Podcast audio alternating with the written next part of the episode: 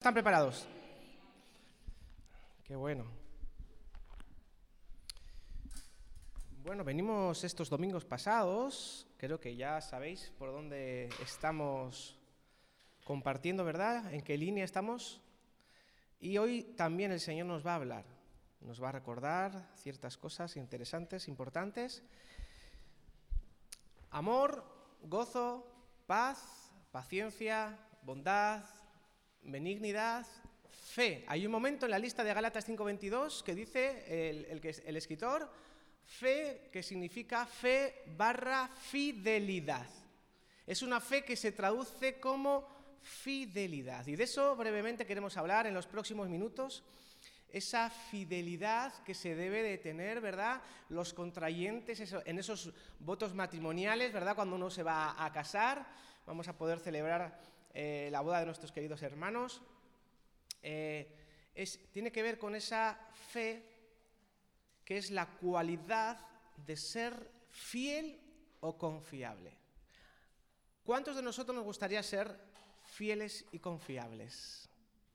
Como buenos hermanos en la fe, como buenos cristianos, como buenos creyentes, también como hijos, eh, como hermanos, como cónyuges, necesitamos esta virtud del Espíritu Santo para que podamos ser una iglesia conforme al corazón del Señor. No solamente ser amorosos, pacientes y gozosos, esta cualidad, esta virtud no puede estar ausente en la vida de la iglesia. Ahora, si yo hago una pregunta, ¿qué tienen en común esta serie de, nombres de personajes bíblicos que aparecen a continuación? Por ejemplo, Timoteo, Tíquico, Epáfras, Onésimo, Silvano y Antipas. ¿Qué creéis que pueden tener en común cada una de estas personas que aparecen ahí en pantalla? Hay algo que todas tienen en común. Por ejemplo, y ahora ya lo vais a ir resolviendo. Pablo dice de Timoteo que él es mi hijo amado y fiel en el Señor. De Tíquico dice que es su amado hermano y fiel ministro. De Epáfras se dice que era un fiel ministro de Cristo. De Onésimo que era amado y fiel hermano. De Silvano dice en primera de Pedro, a quien tengo por hermano fiel. Y en Apocalipsis se dice de Antipas que fue un testigo fiel, que fue muerto por causa del Evangelio. Así que si yo vuelvo a repetir qué tienen en común todas estas personas que aparecen en la Biblia, ¿qué podríamos decir? Siervo fiel. Cada una de esas personas, Dios los determina siervos fieles. ¿Tú te imaginas qué bonito sería que el Señor nos dijera a cada uno de nosotros, bien hecho, buen siervo y fiel. Qué bonito sería, ¿verdad? Bueno, pues vamos a dejar de imaginarlo y vamos a ponerlo en práctica. Ahora, cuando hablamos de fiel, ¿a qué nos referimos? En primer lugar, fiel en lo poco. Porque hay muchas personas que hacen grandes promesas y yo voy a prometerte, Señor, y voy a hacer esto y voy a hacer lo otro, y si tú me mandas a la India me voy a ir de misionero. Pero luego las cosas pequeñas, en las del día a día, cuando suena el despertador y nos damos media vuelta y habíamos organizado tener una cita solas con Dios y de repente ya la anulamos, porque nos cuesta muchas veces ser fieles en lo poco. ¿Sí o no? A veces estamos dispuestos a hacer grandes sacrificios, a hacer grandes promesas, pero luego en las cosas cotidianas, en las cosas pequeñas del día a día, no somos fieles.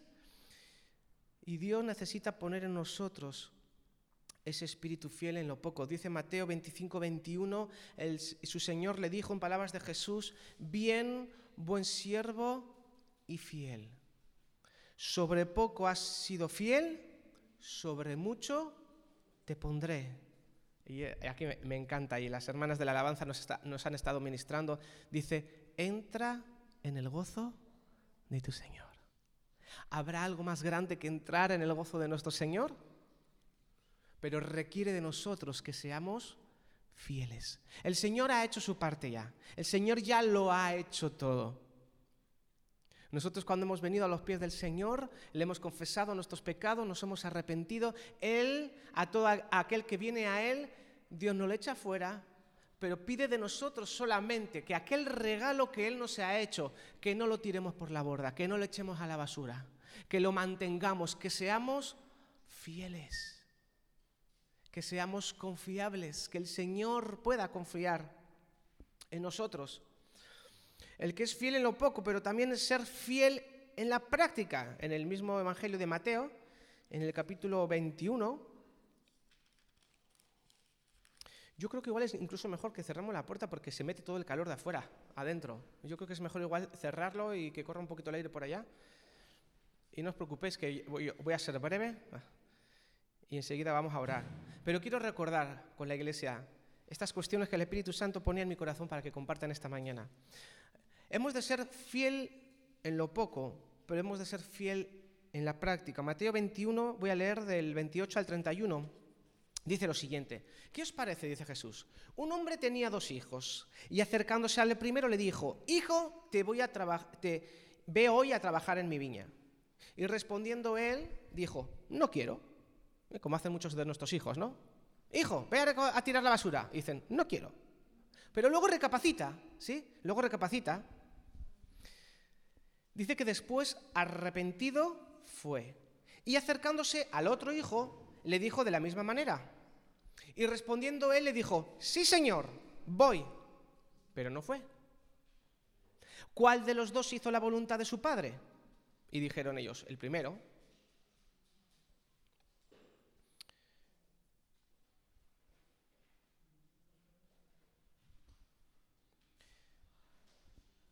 Y Jesús les dijo, y fíjate lo que les dijo. De cierto os digo que los publicanos y las rameras van delante de vosotros al reino de Dios. Porque vino a vosotros Juan en camino de justicia y no le creísteis, pero los publicanos y las rameras le creyeron. Y vosotros, viendo esto, no os arrepentisteis después para creerle. Fíjate Jesús si les daba duro a aquellos que le hacían preguntas para ponerle trampas. Pero Jesús aquí está diciendo, hace falta ser fiel. Y a veces, ¿quién es más fiel? Aquel al que mucho se le ha perdonado que no aquellos que se creen justos. Dice Jesús, yo he venido a salvar a los pecadores, no a los justos. A los que saben que tienen necesidad del médico he venido a sanarles. Por eso dice que hay más gozo en el cielo por un solo pecador que se arrepiente que por 99 que no necesitan. El Señor demanda de nosotros que seamos fieles, que seamos fieles en las pequeñas cosas, que seamos fieles en la práctica, no fiel solamente de boca. Eh, muchas veces nosotros le decimos, sí Señor, yo lo voy a hacer, y luego cambiamos de parecer. Es preferible que te resistas un poquito, eh, como hicimos nosotros, ¿verdad, Gemma? Cuando el Señor nos llamó a servir al Señor y, Dios nos quería aquí en Baracaldo abriendo una obra nueva y en un principio dijimos, no, eso no puede venir de Dios, eso no puede ser. Eh, es preferible resistirse al principio si no lo entiendes, pero luego cuando el Espíritu te convenza, obedece. Y qué dicha es cuando el Señor te dice, dice el apóstol que me tuvo por fiel para llamarme al ministerio. Hay, hay, pocos títulos mayores que este. Creo que el mejor título del mundo que el Señor nos puede poner no es ni el de médico, ni el de abogado, ni el de primer ministro del gobierno, ni el, presidente de Naciones Unidas. El mejor título que el Señor nos puede poner es este, siervo fiel. Siervo fiel. Y el Señor quiere impregnar en nosotros ese espíritu fiel para que podamos servir. Porque si eres fiel pero no eres siervo, puedes ser un, un excelente fiel esposo o esposa, pero si no estás sirviendo al Señor, será una fidelidad que te sirve para tu vida, en tu matrimonio, pero no estás siendo fiel al Señor. Si no servimos, dejamos de ser fiel al Señor, porque ¿para qué creemos que el Señor nos ha salvado? Para que nosotros ahora le podamos servir. Así que fiel en lo poco, fiel en la práctica. Y encontramos también en Apocalipsis 2.10 que tenemos que aprender a ser fieles cuando la cosa se pone fea. ¿Cuántos saben que la cosa se está poniendo fea? ¿Se está poniendo fea la cosa o no se está poniendo fea? Cada vez va a ir a peor. Está escrito, está profetizado. Que los tiempos no van a ir a mejor, sino que gradualmente van a ir a peor. Y la iglesia tenemos que estar preparados emocionalmente, mentalmente y sobre todo espiritualmente para que según se vaya acercando el momento, nosotros estemos mentalizados para permanecer fieles al Señor y fieles a su llamado, aunque la cosa se ponga fea. Fíjate lo que dice Apocalipsis 2.10. Dice, no temas en nada lo que vas a padecer. He aquí el diablo echará a algunos de vosotros en la cárcel para que seáis probados y tendréis tribulación por diez días. Y dice, sé fiel hasta la muerte y yo te daré la corona de la vida. Vivimos en un mundo, queridos, y yo me incluyo en esto, en el que no nos gusta sufrir, no nos gusta esperar, como hablábamos el domingo pasado, nos gustan las cosas sencillas, las cosas fáciles. Hoy en día ya no hace falta casi ni estudiar, porque lo tienes todo en el bolsillo. Si tienes un teléfono inteligente, te metes en San Google, le preguntas lo que quieras y te responde todo. Ya no hace falta, todo es sencillo, todo es fácil, todo es al momento. No se está preparando a una sociedad para que aprenda a esforzarse, para que aprenda a dar el callo, para que aprenda a perseverar, para que aprenda a sufrir un poquito por buenas causas. Pero si tú miras la historia de todos los seguidores de Jesús desde el principio hasta el final, te darás cuenta de que ser seguidor de Jesús a menudo vendrá acompañado de pasar situaciones incómodas. Y tendrás y tendremos que estar preparados para ser fieles aunque la cosa se ponga fea. Como hemos leído antes de Antipas, que fue un testigo fiel y que fue muerto.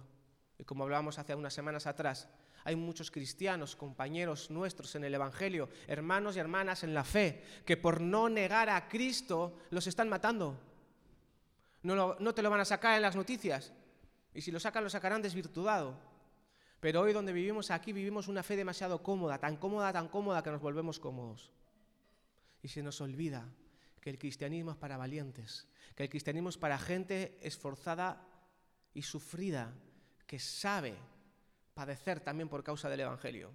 Y esto es un mensaje impopular porque vivimos en el mundo del hedonismo, del placer instantáneo, del capitalismo, en el que todo lo que tú quieras, deséalo porque tú te lo mereces, porque eres el campeón y la campeona del mundo y tienes derecho a ser feliz y tienes derecho a no sufrir. Y claro, a ninguno nos gusta sufrir, claro que no. Pero cuando estamos hablando del Evangelio, cuando estamos hablando de nuestra relación con Cristo y del llamado que nos ha hecho a ser siervos fieles, cuando haya fricción entre seguir a Cristo o buscar lo facilón del mundo, tendremos que determinarnos y tendremos que estar dispuestos a ser fieles al Señor, aunque la cosa se ponga fea. Y pasamos ya a la segunda parte del mensaje, con esto ya vamos a ir poco a poco terminando. Dios nos manda a nosotros que seamos fieles porque Él es fiel. Si Dios no fuera fiel, no tuviera ninguna autoridad moral para decirnos a nosotros, sus seguidores y sus hijos, que también seamos fieles. Pero como Él sí es fiel, dice la palabra que aunque nosotros fuéramos infieles, Él permanece fiel, porque Él no puede negarse a sí mismo. Así que Dios es fiel porque Él es digno de confianza. Nosotros, hermanos, en esta temporada que nos está tocando vivir, podemos confiar que Dios tiene absolutamente todo bajo control. Podemos confiar que aunque la cosa se ponga fea, aunque la economía se vaya torciendo, aunque acechen nuevas pandemias o nuevas restricciones o, cualquier cosa que pueda acontecer, podemos confiar en el Señor porque Él es fiel. Ahora, Él es fiel y quiero decir simplemente ahora en dos aspectos, aunque podemos hablar de muchos, pero dos. Dios es fiel en primer lugar para ayudarte a ti y ayudarme a mí, para ayudarnos a no caer. Estamos viviendo en tiempos peligrosos donde el amor de muchos, dice la palabra, que se enfriará, pero tranquilos, confiemos en Dios porque Él es fiel para librarnos de la caída. ¿Cuántos dicen amén a esto? Dios nos va a librar de la caída. Dice en Primera de Corintios 10, verso 13. Fíjate qué tremenda palabra del Señor dice, no os ha sobrevenido ninguna tentación que no sea humana. Dice, pero fiel es Dios. Di conmigo, fiel es Dios. Dice, fiel es Dios que no os dejará ser tentados más de lo que podáis resistir, sino que dará también juntamente con la tentación la salida para que podáis soportar. Así que nosotros, aunque estemos en el siglo XXI y aunque la presión social y juvenil y estudiantil y académica y laboral y política y social, aunque la presión sea muy fuerte y a veces nos sentimos como que nos ahoga y nos aplasta, dice la palabra que nosotros podemos permanecer fieles y no doblar nuestras rodillas delante de Baal. Se puede permanecer fiel en medio de las presiones de esta vida, porque fiel es Dios. Y si tú dices, ya, pero es que la tentación que estoy atravesando yo es muy fuerte. ¿Qué puede ser? ¿Qué tentación fuerte puede haber? ¿De, índole sexual, por ejemplo? ¿Qué le pasa a José?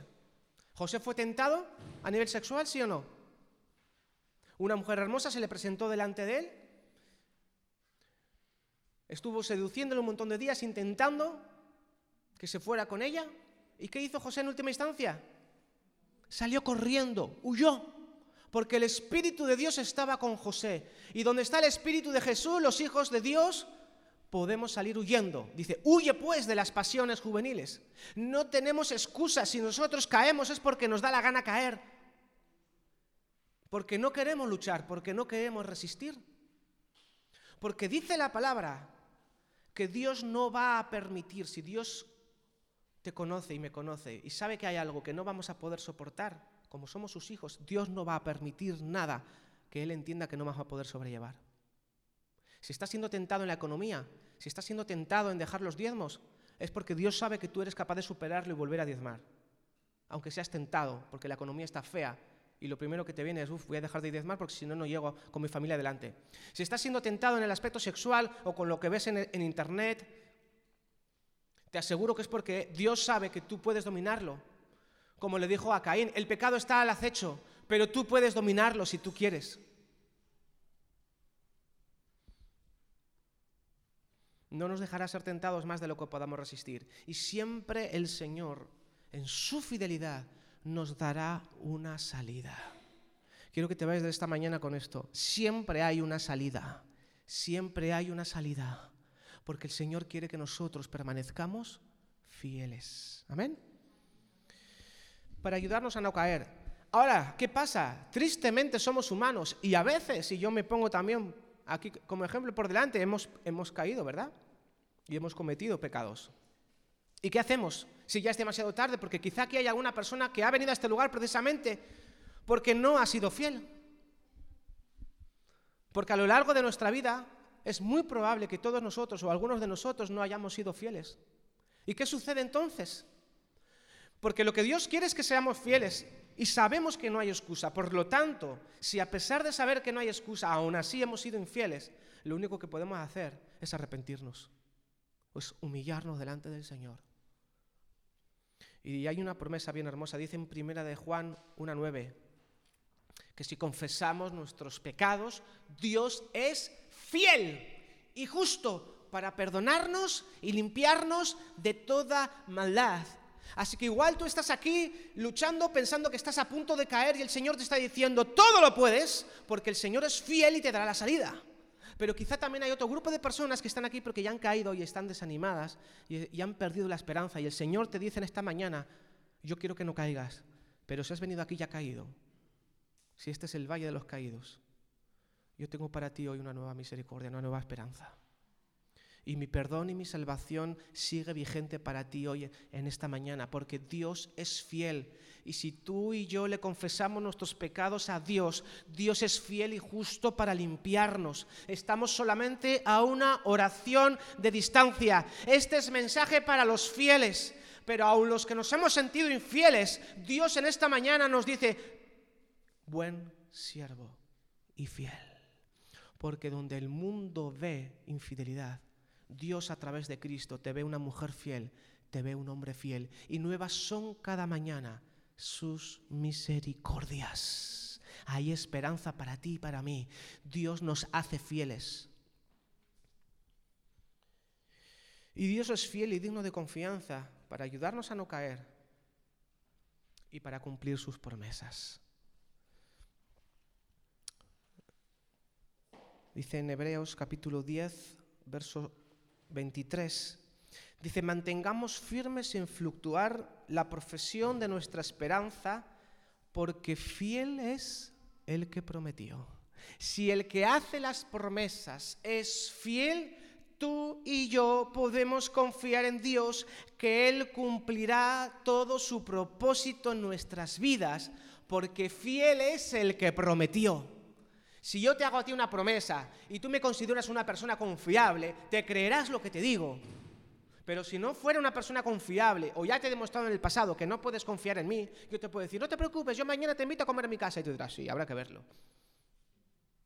Pero si Dios, que es fiel por naturaleza, nos está diciendo que Él es fiel y justo para perdonarnos y limpiarnos de toda maldad, ¿podremos confiar en esa promesa, sí o no? Si Dios nos está diciendo que no nos va a venir ninguna tentación que no sea humana, y que tan pronto como venga la tentación, Él milagrosamente va a proveer la salida para que podamos escapar, ¿podemos confiar en Él o no? ¿Nos lo creemos sí o sí? Porque Él es fiel. Y porque Él es fiel, nosotros también somos fieles. Y no porque seamos buenos, sino porque Dios es fiel. Y el último versículo que quiero leer se encuentra en Hebreos 11:11. Dice que por la fe también la misma Sara, siendo estéril, recibió fuerza para concebir y dio a luz aún fuera del tiempo de la edad. ¿Por qué? Dice, porque creyó que era fiel quien lo había prometido. Yo no sé si a ti el Señor te habrá prometido un hijo en tu vejez. Es posible que no. Pero yo sé que tú estás esperando en el Señor, quizá durante muchos años, que Él cumpla su propósito en ti. ¿Y sabes lo que va a hacer el Señor? Cumplir, porque fiel es el que prometió. Y el que comenzó en nosotros la buena obra será fiel en completarla. ¿Cuántos dicen amén a esto? El que comenzó en nosotros la buena obra será fiel en completarla. Aleluya. Vamos a ponernos de pie, hermanos, vamos a orar. El domingo pasado estuvimos hablando de la paciencia, ¿os acordáis? Gracias, iglesia.